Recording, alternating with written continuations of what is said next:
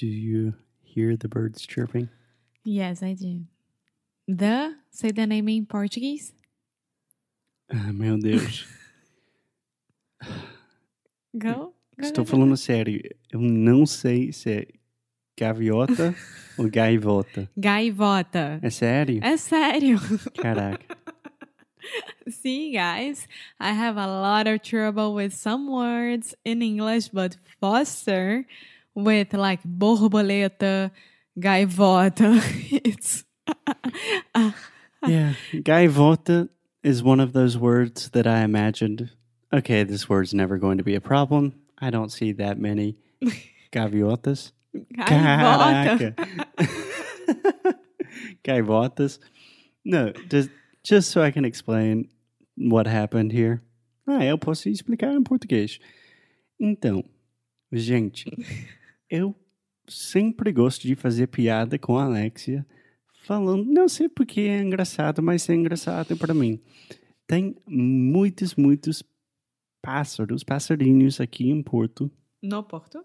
sim, aqui no Porto, que se chamam gaviotas. Gaivotas.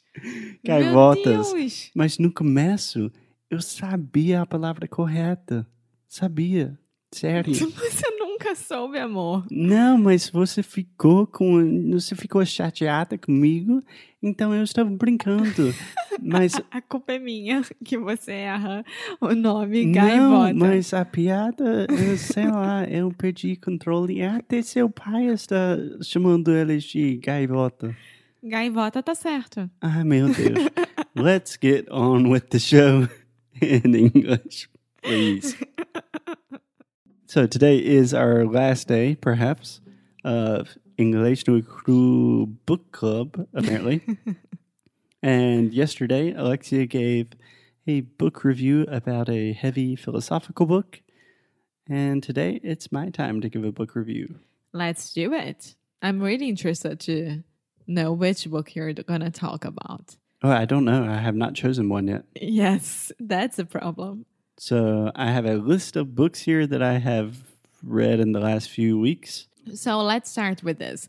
I already gave them like a novel, philosophic kind of situation, Philosophical. philosophical kind of book. Try to give the opposite of it. The opposite of.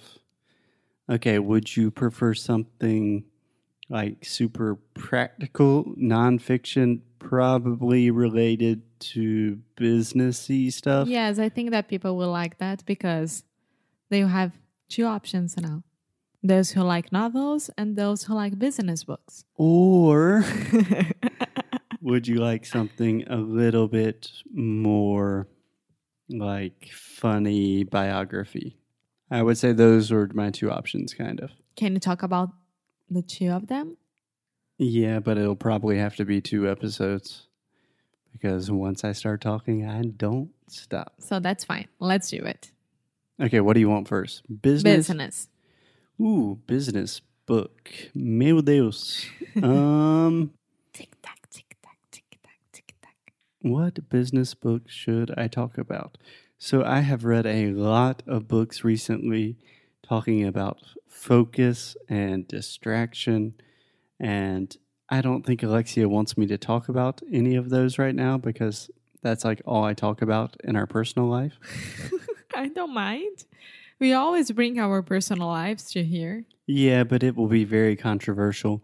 But if you feel like you are spending much too much time on your phone and your computer and you want to reconnect with nature, Alexia is thinking about the fact that I said much too much. Uh huh. You can say that. It's kind of a poetic way to say that. Okay, because it's not gram- grammatically correct, right? I Much too much. don't know. You hear this a lot in like poetry or music, like, oh, it's much too much to bear. It sounds good, doesn't it? Yeah, but, But, I would not say that in an academic paper or Yeah. an email. Okay. Okay, so yeah, can I just talk about all of these books as one without being controversial? Of course. So these are not business and these are not like comedy fun books. This is just a category of books that I have read a lot about, so let's just get it out there on the table. So these are all books relating to the fact that the world changed really quick, and now most of our relationships and most of our time are connected to screens. And for some people, not everyone, it's making us a little bit crazy, and I am one of those people. Mm-hmm. So if you are interested in that kind of thing, I would recommend the most recent book I read is called Bored and Brilliant, which is fantastic. I cannot remember the author's name right now, but she has a podcast called Note to Self. So take a note for yourself right now. Note to Self. It's a fantastic po- podcast about technology, ironically enough. But she talks about how just the importance of being bored. and I think being with yourself, right? Yes, just kind of being alone in your thoughts, not meditating or anything like that. Just that the default mode for our minds is essentially just daydreaming, right? Yeah. That is what keeps our mind healthy. And if we are always looking at, at Instagram, things like that, we can't do that. And at the end of the book, she has a bored and brilliant challenge that is just seven days. Each day you do one different thing. And honestly, I haven't finished the book yet, so I can't speak that directly about that. but what do you think? Would you be interested in being bored and brilliant? Yes, I would love to. Whoa. Thunder? Yes, we need to take out our clothes from outside. Thunder, we need to take off our clothes. From outside. They're hanging. Alexia is talking about our clothes that are hanging on the clothesline. But I think it's better than the other day that you started the episode like you don't know what I'm doing in my alone time with my computer. But I don't know what we're doing. Um, yes, I would love to read this book. I think it's very important and gives you motivation to spend time with yourself, which much, no, many people, we don't do that anymore. We are always like Yes. doing stuff to, Yeah. So the important thing I would say is that being bored is very good for our minds and our body and our health. And I would like to clarify that bored is a difficult word. Alexia is paying more attention to the bored is a very difficult word. because you have the word chat, right? Mhm. In Portuguese. So if something is boring in English, it does not have to be annoying, right? Mhm. Bored just means uninteresting. Yeah, I would say like me dá tédio, sabe? Tipo, Yeah, não me perhaps that desperta is nada, não me faz nenhum interesse. exactly. So just imagine like folding clothes or walking to work or just doing a very boring task Mhm.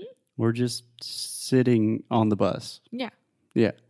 That's being bored and that's really important. Yeah. Okay, that's the most recent book that I have read about technology and our minds.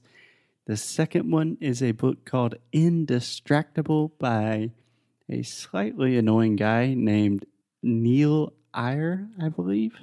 And this book is really interesting because Nir What's the name again? Indistractable, Okay. which just for everyone's reference is not a real word.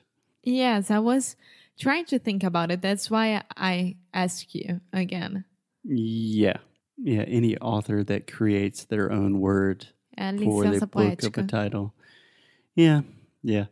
But How do you say that in English? poetic license. Yeah. This book is interesting because Nir Eyal was really famous for writing a book called Hooked, which took Silicon Valley by storm. And Hooked was really how how to get people addicted to digital products.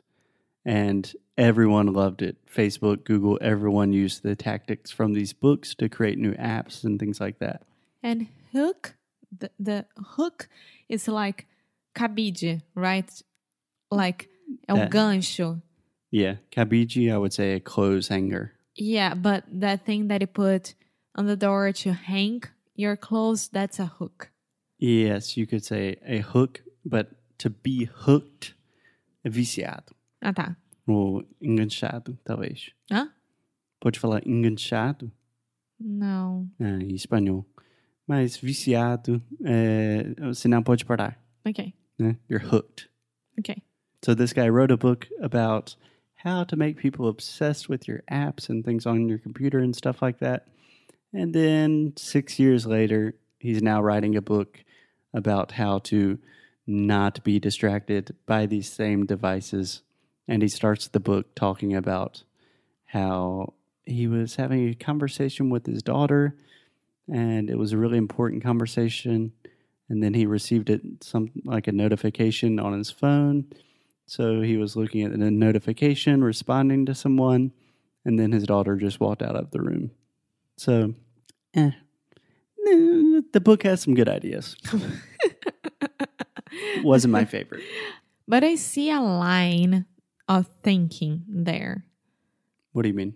Like you were reading how to be bored with yourself, right? Like how to spend time with yourself. And the other one is about like what technology can do with your relationships, right? Right. Right. More or less. The most interesting thing that I found in Indistractable, he does have a lot of cool little hacks and techniques, like to use your phone in more efficient ways. But he really talks about the psychology of of addiction and he says everything that we do in the past people imagined that we do things for pleasure Mm-hmm. and to avoid pain. Mm-hmm. And those are our two options.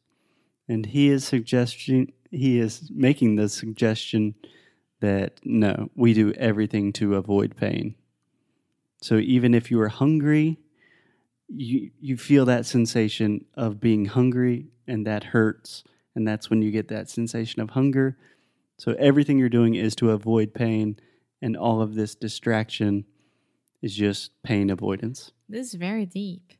Yeah, that was the only really deep thing I found from the book. Yeah, I don't know if I would read this one. I don't think you would read any of this. No, the board and something something. I would. Bored and Brilliant. Yeah. Bored and Brilliant is the one I would recommend to you. Last but not least, if people are interested in this relationship with your devices, the one that you should probably start with is digital minimalism, which Alexia hates just because of the title. So, if you want to learn more about that, you can also check out the conversations that I had with Kyla Gardner. I don't remember the numbers. We will put them in the show notes, but Kyla and I talk for like four episodes about these kinds of things because she is an expert, and I think Alexia is tired of hearing me talk about it. To be honest, yes. But I do get it. But at the same time, Okay. I, I promise the next episode I will stick to our plan. And you gave me two options. Give me a book review. It can be a comedy, funny book, or a business book. and then you. I'm sorry. And you complain about me that I sometimes, I mean, let's talk about flowers and we and talk about popcorn, but that's fine. Yeah, I guess that analogy makes sense. Yeah, I guess maybe we will be back in a couple of days with a real book review instead of me ranting about digital devices. But until then, enjoy listening to English no Cru on your digital devices and and that's why I can't get him on Instagram. yeah, you guys probably if you see me on Instagram, it is because Alexia is secretly recording me. and that's just okay. There's lightning now. Let's take cover. See you guys soon. Bye.